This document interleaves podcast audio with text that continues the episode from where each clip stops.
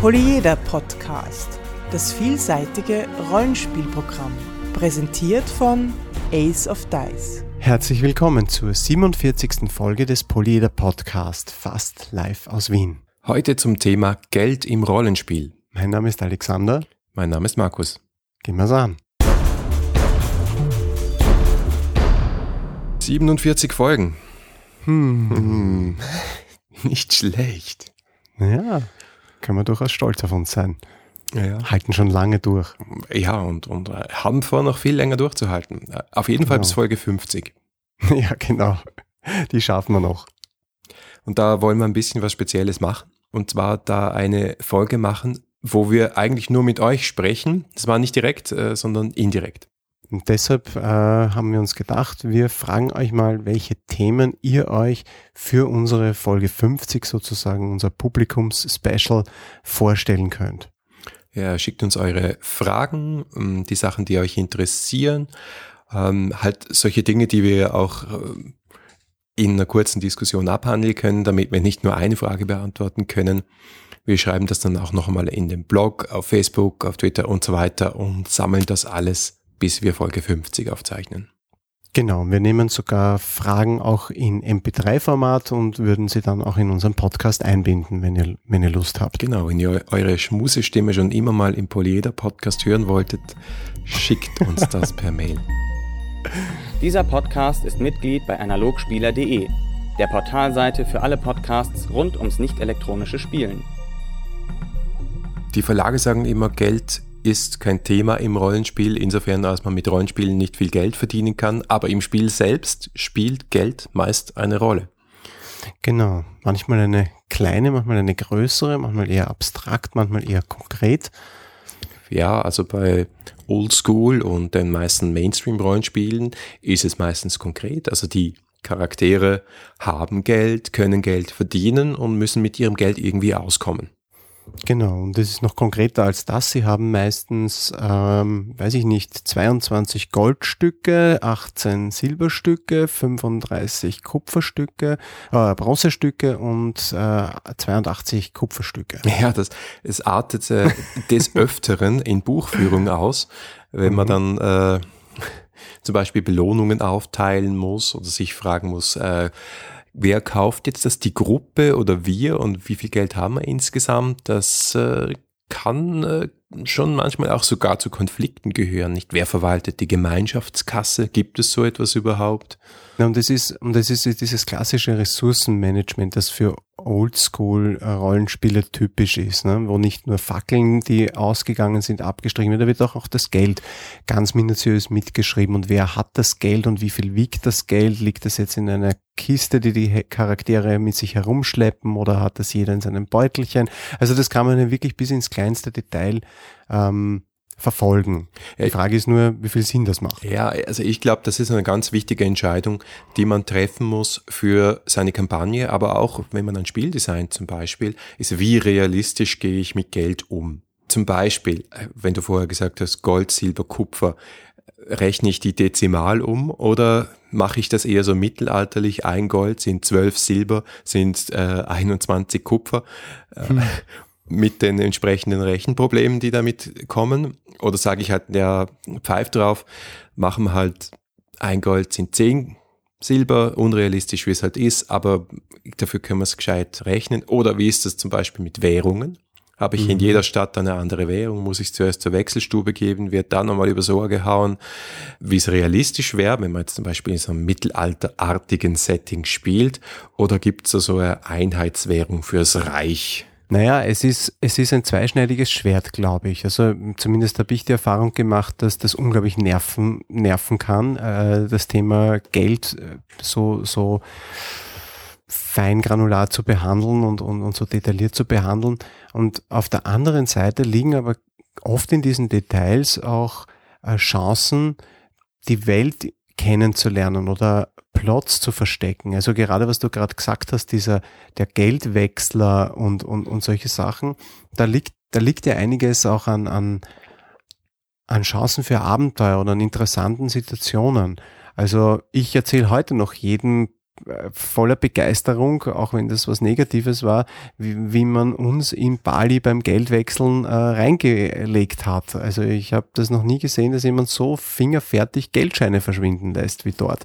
Und das sind einfach so Dinge, die sind, da kann man einfach was daraus konstruieren. Und das Zweite ist, wie ein, wie ein Geldsystem aufgebaut ist, wie die, wie die Münzen beschaffen sind, äh, das Prägerecht zum Beispiel, da liegt auch die Chance drin, eine Welt sehr lebendig und, und, und authentisch darzustellen. Das kann man sich natürlich entgehen lassen, aber es ist auch eine Chance, noch ein bisschen tiefer auch einzutauchen in, eine, mhm. in, eine, in eine Welt. Aber ich meine, ja, die Umrechnung 1 zu 12 ist natürlich hart. Ja. ja also im Warhammer-System zum Beispiel war es so, ja, Warhammer erste Edition, die haben das ernst genommen. War auch ein britisches Spiel, das heißt, die sind sich das gewohnt in Irrsinn. Aber äh, Realismus war, möchte ich noch kurz da bleiben. Ein Freund von mir, der Ilya, hatte mal auch für eine Warhammer-Fernsehen einen Artikel geschrieben über Geld und der hat da auch mal verglichen die Preislisten von Rollenspielen mit Preislisten, die es halt in der Form nicht gab, aber äh, nachvollziehbaren äh, historischen Listen aus dem Mittelalter und gesehen, das passt überhaupt nicht zusammen. Mhm, mh. Da könnte man auch mal eigentlich ganz interessante neue Ansätze fürs Rollenspiel finden, indem man sagt, na ja, schauen wir doch mal an, wie es in Wahrheit war, dass zum Beispiel ein Pferd relativ günstig zu erwerben war, aber ein Schwert wirklich ein Erbstück war, was sich eigentlich niemand hat leisten können, außer du warst mhm. wirklich ein Adeliger. Genau, oder es war seit undenklichen Zeiten im Besitz der Familie, hängt irgendwo auf einem samtenen äh, Beschlag über dem Kamin oder liegt auf dem Dachboden oder, oder ist vergraben oder sonst was. Ja, absolut. Also ich habe mir für meine Welt Araklia äh, die ich noch immer nicht herausgebracht habe, obwohl ich das eigentlich dieses Jahr wollte, aber egal. Äh, für die habe ich sehr viel Recherchen in die Richtung unternommen und habe mir da die Preislisten von verschiedensten äh, Fantasy-Rollenspielen angeschaut, natürlich vor allem D&D, DSA und, und, und was ich sonst halt noch aufgetrieben habe und, und auch Quellen, also historische Preislisten. Äh, bin übrigens draufgekommen, dass einige von diesen, von diesen Listen, von den historischen Listen sehr viel Ähnlichkeit hatten mit dem, was in den ersteren Editionen von DSA und D&D zu finden war. Also die haben offensichtlich auch historisch geforscht und haben dann ungefähr diese Verhältnisse hergenommen. Das ist ganz interessant, wie sich da diese Preise gleichen, weil ich habe mir da so einen Warenkorb gemacht quasi und, und, und äh, den dann verglichen zwischen den verschiedensten Quellen. Aber es ist im Prinzip genau das rausgekommen, was du gesagt hast, nur noch ein bisschen krasser, weil nämlich gerade das Mittelalter, da haben sich die Preise für verschiedene Güter extrem verändert, vom Frühmittelalter zum Spätmittelalter hin. Mhm. Und da wird es wahrscheinlich auch Knappheiten gegeben haben.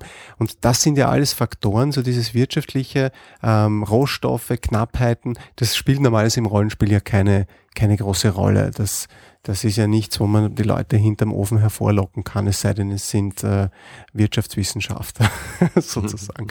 Aber es, es birgt schon, finde ich, totale Faszination, das so zumindest punktuell ins Spiel oder in eine Welt hineinzubringen. Ja, glaube ich auch. Also das Thema Handeln äh, ist ein interessantes Thema. Das Thema Einkaufen hängt ja damit auch wieder zusammen. Ähm, ich habe in der letzten Folge gesagt, vier Stunden einkaufen gehen, das macht mich fertig. Und es ist wirklich so, ich halte es nicht aus. Aber ich weiß, dass umgekehrt viele, viele äh, Rollenspielgruppen gibt, gibt, die gerne auf den Markt gehen und das ausspielen, wie sie mit dem Schmied feilschen und ob sie noch eine schöne Ledertasche finden dazu und ich hasse es. Ja, meins ist es auch nicht. Ich würde als Spielleiter sagen, da habt es. Ja. Geht endlich in den Dungeon. Tschüss.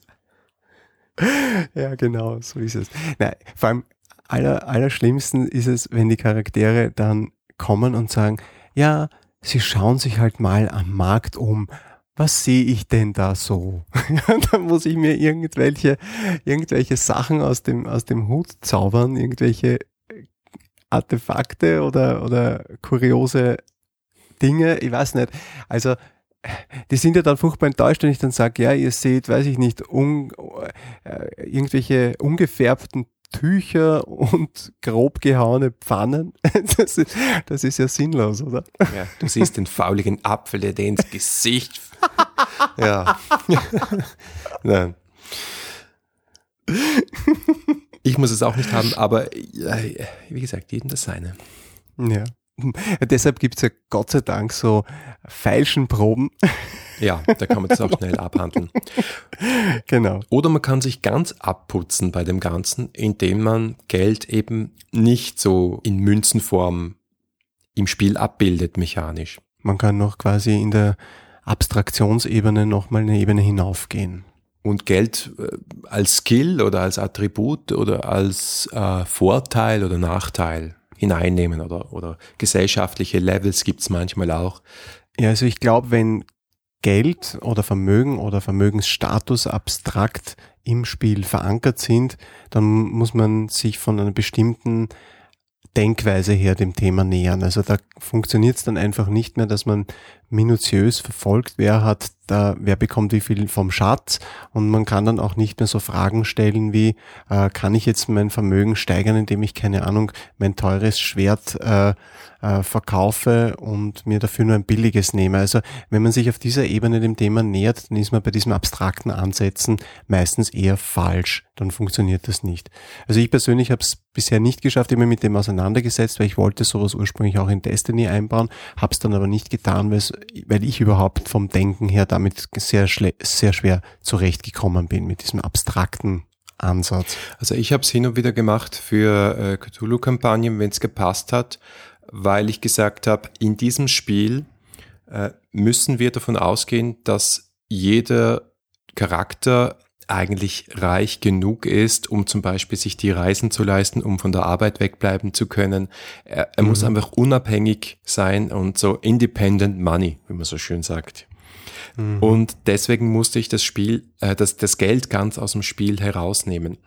Und da muss man sich dessen bewusst sein, dass wenn man das über ein Attribut, ein Skill oder irgendwas Abstraktes oder so eine Abmachung macht, dann ähm, ist das Geld raus aus dem Spiel und damit verliert man Dinge wie zum Beispiel Geld als Motivation. Ja, ist ein guter Punkt, den du da ansprichst, äh, weil ist Geld wirklich ein Motivator? Also ich tue mir da ehrlich gesagt ein bisschen schwer, diese Frage zu beantworten. Ähm, weil ich habe es zu oft erlebt, dass, dass Spieler mit der Aussicht auf, weiß ich nicht, eine Belohnung von 50 äh, Goldstücken oder sollen es 100 oder 150 sein, vollkommen egal, die Zahl macht es meistens dann eh nicht aus, dass die das wirklich dazu bewogen hat, ein Abenteuer, einem Abenteuer nachzugehen. Also ich glaube, Geld ist, wenn überhaupt, dann wahrscheinlich der schlechteste Motivator. Naja, ich weiß nicht. Ähm, es gibt ja immerhin mechanisch in einigen, besonders älteren Spielen sogar die Möglichkeit, Gold in Erfahrungspunkte umzumünzen. Ja, ähm, muss man gar nicht so weit in die Vergangenheit gehen. Äh, wer es sich angeschaut hat, weiß das, dass ich, dass ich das zum Beispiel bei Destiny Dungeon eingesetzt habe, wobei ich das nicht erfunden habe, das haben andere ähm, in ähnlicher Form auch schon gemacht. Ganz früher war es ja so, dass das Gold quasi so fast gleichbedeutend war mit Erfahrungspunkten. Nicht? Dann findet man einen Schatz für, weiß ich nicht, 500 äh, Goldstücke, äh, dann hat man am Ende des Abends, weiß ich nicht, 500 XP bekommen, noch zusätzlich. Ne? Und weiß nicht, bekam dann der Dieb sogar noch mehr, hat es einen anderen Umrechnungsschlüssel gegeben. Äh, egal. Bei Destiny Dungeon habe ich, den, habe ich ja den Ansatz gewählt, dass diese Punkte sozusagen abstrakt äh, investiert werden müssen. Also da war so ein bisschen der Gedanke dahinter, äh, dieses Gold, das die Charaktere da bekommen, repräsentiert jetzt einmal per se noch gar nichts, kann aber auf einer abstrakten Ebene, da sind wir jetzt wieder beim Abstrakten, transformiert werden in einen Gewinn für den Charakter. Der hat halt dann eine schöne Zeit zwischen den Abenteuern, ja, mhm. im Badehaus oder im Bordell oder sonst wo. Und, oder der leistet sich dann halt tolle Lehrmeister oder äh, teure Bücher, mit denen er was anfangen kann. Aber das eben nur erzählerisch als Überbrückung und durchaus auf einer abstrakten Ebene, also nichts, wo man sich dann in den Ausrüstungsblock äh, hinschreibt, Zauberbuch XY. Mhm. Ja, aber Ausrüstung ist ein gutes Stichwort, weil ich glaube, darüber läuft zum Teil schon die Motivation. Äh, also wenn ich da an meine Shadowrun-Zeiten zurückdenke, da war schon die Motivation, wow, ich könnte mir eigentlich einen eigenen Hubschrauber kaufen, aber dazu mhm. bräuchte ich halt 400.000 Credits. Na gut, mhm. da ist schon eine Motivation da, diese 400.000 Credits zu verdienen, wenn mein Charakter zum Beispiel äh, ein, ein, Rigger ist und unbedingt halt mal seinen eigenen Hubschrauber haben möchte. Äh, klar, gibt's da auch das Problem, dass sich das äh, hoch eskaliert mit der Zeit. Ja. Dann werden immer mehr Nullen hinter die Beträge gesetzt und irgendwann sind die Runner dann schon äh, reiche Typen äh, mit so auch unabhängigem Vermögen Mhm. Aber möglicherweise ist es auch das Ziel von so einer Kampagne und dann finde ich es eigentlich gar nicht so schlecht. Nee, es ist, es ist, man muss nur aufpassen, weil das, was du da jetzt beschrieben hast, hat bei mir so ein bisschen das, von meinem geistigen Auge dieses Bild erzeugt, des, Kriegers, der dann sich um das Geld, also ich denke immer in Fantasy-Kategorien, des Kriegers, der sich um das Geld dann sein ein, ein, ein magisches Schwert kauft, dann vielleicht noch ein, ein magisches äh, Rüstungsteil und einen, einen besonders toll gefertigten Helm äh, und äh, all diese Dinge haben dann irgendwelche Vorteile ähm, und vielleicht dann kommt noch der Streitwagen dazu. Und, und damit hat man dann, wenn die dann auch spieltechnisch eine Auswirkung haben, so ein Parallelerfahrungssystem eigentlich. Ne? Also die eine Schiene, Verbesserung des Charakters, läuft dann über die Erfahrungspunkte, die man für das Lösen von Problemen oder überhaupt für das Bestehen eines Spielabends quasi bekommt nach welchen Kriterien auch immer. Und die andere Schiene ist dann so diese Vermögensschiene. Ja, aber Und das ist doch so in ganz vielen Spielen. Naja, eh, na, ja schon ist es so. Ja, eh, aber ist das, ich, also ich, ja, schon, es, es ist so. Ich, ich stelle nur die Frage, wie sinnvoll ist es, diese beiden gegeneinander auszuspielen oder, oder, also ich sehe selten, dass diese Dinge wirklich miteinander so abgeglichen sind, dass das irgendwie ein Ganzes ergibt. Das ist, ja, also da gebe so ich dir recht. Also dass schon, das ins Balancing nicht mhm. mit einbezogen wird, ja, genau. wie schnell die Charaktere zu Geld kommen können, damit wieder zu Gegenständen kommen können und zum Beispiel auch ähm, in, in den seltensten Rollenspielen klar wird, wie gut zum Beispiel Gegenstand XY überhaupt erhältlich ist. Manchmal schon, mhm. ja, also zum Beispiel in Shadowrun sehr wohl, ähm, aber also sozusagen, wenn jemand die 500 Gold hat für das magische Schwert plus zwei, dann kriegt es auch. Das ja. finde ich schon irgendwo ein Fehler. Also das, das sollte für mich halt dieses reine wirtschaftliche Denken finde ich sowohl bei XP als auch bei Geld und Gadgets falsch. Ja. Beziehungsweise, was heißt falsch? Ja, das, das passt zu einem gewissen Spielstil, der nicht zu mir passt. Äh, aber ich denke mir halt, da macht es eigentlich mehr Spaß, dann Skyrim zu spielen, weil ja, da, da gehst halt in die Höhle rein und gehst du die Goldmine anzapfen und so weiter. Das macht alles Spaß. Nur du bist schon bei der Höhle und bei der Goldmine. ich, ich, bin noch immer in Prologe. Okay, ich bin so furchtbar unbegabt, ich scheitere. Ich scheitere noch vor dem eigentlichen Beginn. aber, aber ich sehe da, weißt du, die Gruppenmotivation weniger. Beim mhm. Hubschrauber mhm. noch eher, da kann ja wer andere auch mitfliegen. Mhm. Aber hm, es, es hat so dieses, wir motzen alle individuell unsere Charaktere auf mit Kohle, mit XP ja, ist wieder ein anderes Thema. Aber ich glaube halt, das nein, führt, nicht, nein, nein, führt ich wohin. Gar nicht, dass es ein anderes Thema ist. Ich, ich sehe das, ich sehe das schon alles irgendwie verbunden. Ja. ja. Und ich glaube auch, dass, dass, dass wenn man jetzt äh, dieses wirtschaftliche Denken und, den, und, und da sind wir wieder beim Geld als Motivator, ja. ja. Wenn wir, wenn wir dort nochmal ganz kurz hingehen. Also ich habe die Erfahrung gemacht auch, dass man sich als Spielleiter, wenn man Geld ins Spiel bringt, als, als Motivator, äh, dass man sich auch erpressbar macht. Äh, und zwar ganz einfach, man stelle sich jetzt Situation vor, äh, ich habe ein Abenteuer vorbereitet und es kommt halt, wie es kommen muss, mehr oder minder. Ähm, mir ist halt keine bessere Motivation eingefallen, bin auch nur ein Mensch, nicht immer sind die Abenteuer mit der Hintergrundgeschichte der Charaktere verbunden, manchmal ist es auch einfach ein Auftrag, der auf sie wartet. Und jetzt sind die Charaktere möglicherweise nicht aus Bösartigkeit oder vielleicht auch doch aus ein bisschen Bösartigkeit oder die Spieler besser gesagt, kommen jetzt daher und sagen, hm, der Auftrag klingt ja ganz interessant, aber 50 Gold, das ist ja nichts. Ähm, sagen wir doch lieber 500 Gold. Und in mir krampft sich dann in meinem Bauch schon alles zusammen. Ich denke, das kann ich doch nicht hergeben, so viel Gold. Aber dann kommen so Fragen wie, na, ist euch die, weiß ich nicht, keine Ahnung, ist euch eure Herrschaft nicht 500 Gold wert oder ist euch das Wohlergehen eurer Tochter, die wir befreien sollen, nicht 500 Gold wert? Dann sagt der arme Mann, ja, aber er hat doch gar nicht so viel und hin und her. Und die Spieler sagen dann kalt lächelnd, naja, dann müsst ihr euch halt jemand anderen suchen. Und was, was ist, was steckt dahinter? Die ganz kühle Überlegung auf der Metaebene, lieber Spielleiter, jetzt greif in die Tasche oder du kannst dir den Abenteuer in den Piep stecken. Ja, zum Glück gibt's Falschenwürfe für solche Dinge.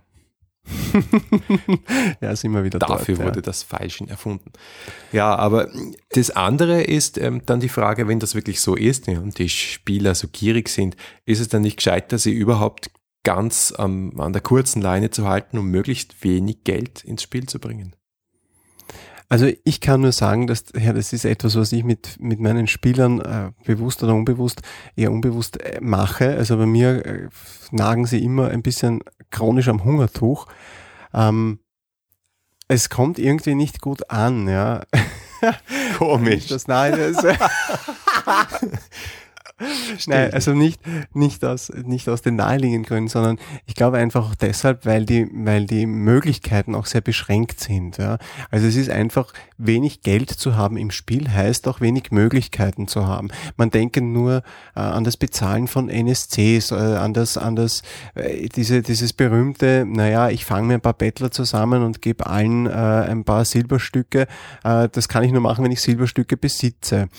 Ähm, Beispiel. Äh, oder ich äh, leiste mir den Eintritt in eine Bibliothek, äh, wo ich recherchiere. Das kann durchaus auch mit einer, mit einer freiwilligen Spende oder einer unfreiwilligen Spende äh, zu tun haben. Und wenn, wenn ich das Geld dafür einfach nicht habe, dann, dann, ja, dann okay. kann ich als Spieler diese, diese, diese Instrumente nicht nutzen. Das heißt, es beschränkt mich schon in meinen Möglichkeiten.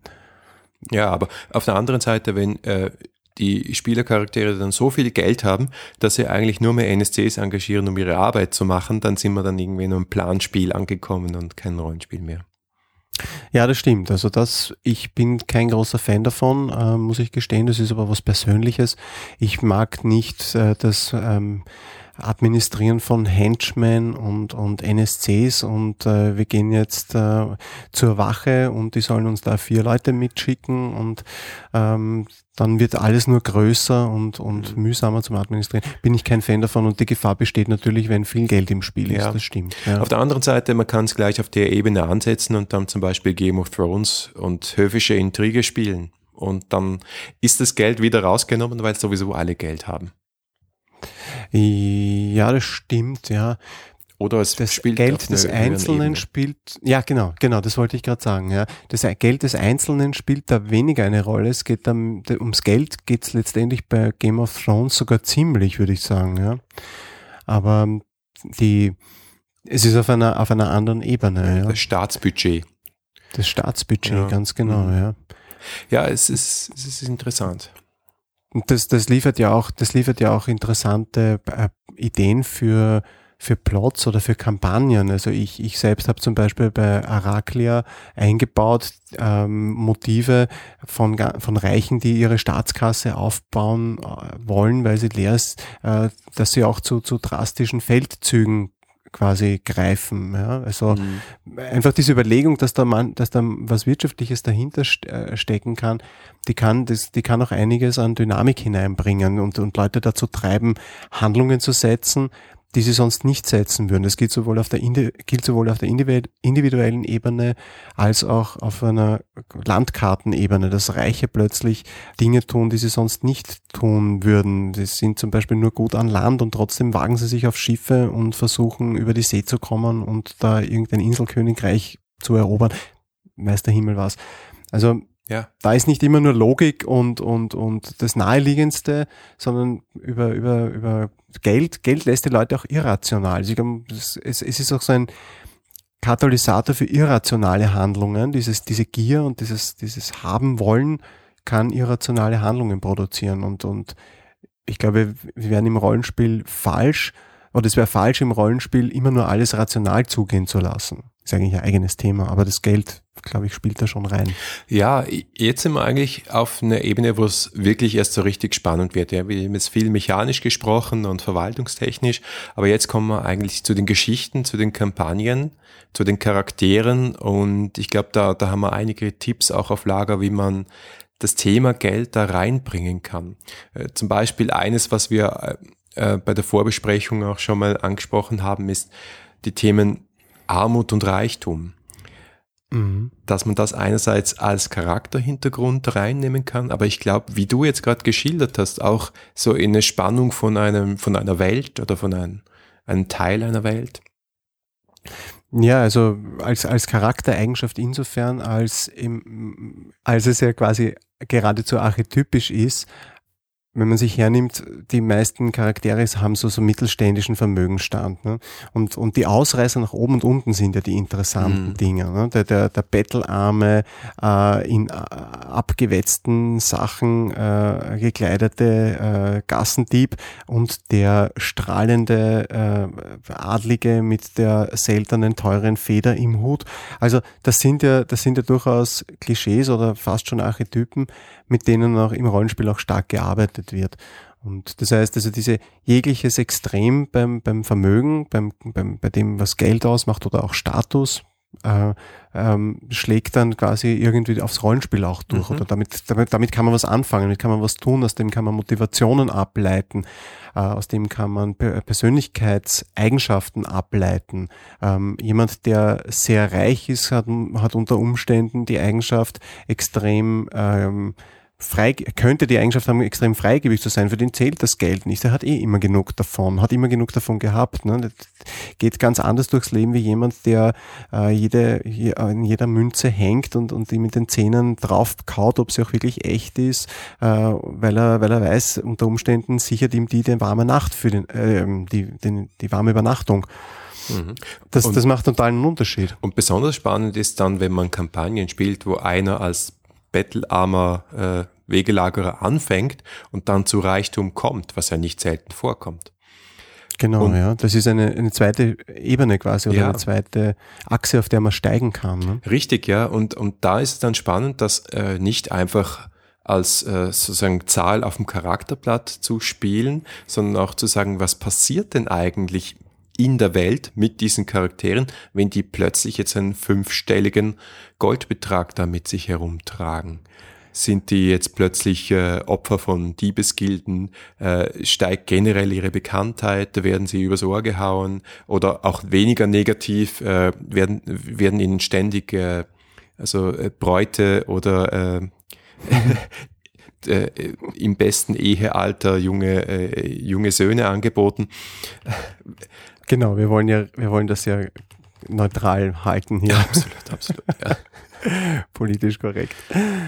Ja, absolut. Also ich, ich, ich glaube, da, da kann man anknüpfen, das sollte man auch anknüpfen, weil Reichtum, vor allem wenn er wirklich sehr hoch ist, hat auch Schattenseiten. Und die, die, die, diese Leute, die so viel Geld haben, die sollten Hochstapler und, und Schmarotzer und Diebe und die sollten die anziehen wie das Licht die Motten, mhm. bin ich der Meinung. Ja. Weil es passiert, ist auch im, ist auch im richtigen Leben irgend, irgendwie so. Ne? Also sobald man sehr viel Geld hat, kommen sehr viele Leute auf einen zu und fragen einem dann, wenn sie es brauchen, ja. danach auch. Das passiert wirklich. Ja. Also, ja, es ist auch die Frage, was machst du mit? Ich spreche nicht aus Erfahrung, ja, weil so viele Spiele habe ich noch nicht verkauft.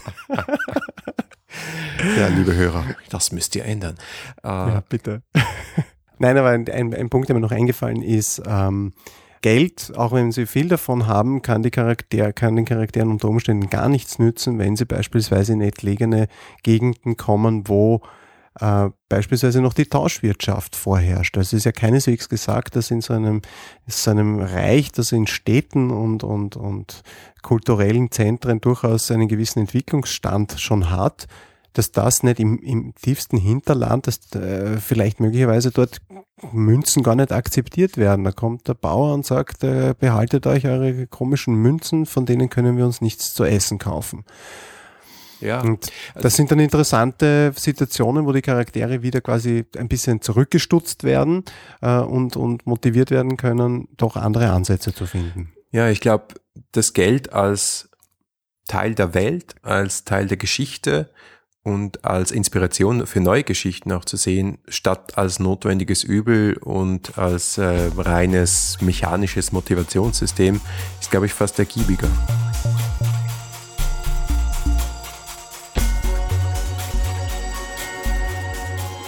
Das war die 47. Folge des Polyeder Podcast. Wir freuen uns auf euer Feedback unter polyeder at aceofdice.com, auf Facebook, Twitter, Google Plus oder im Blog. Danke fürs Zuhören. Bis nächste Woche.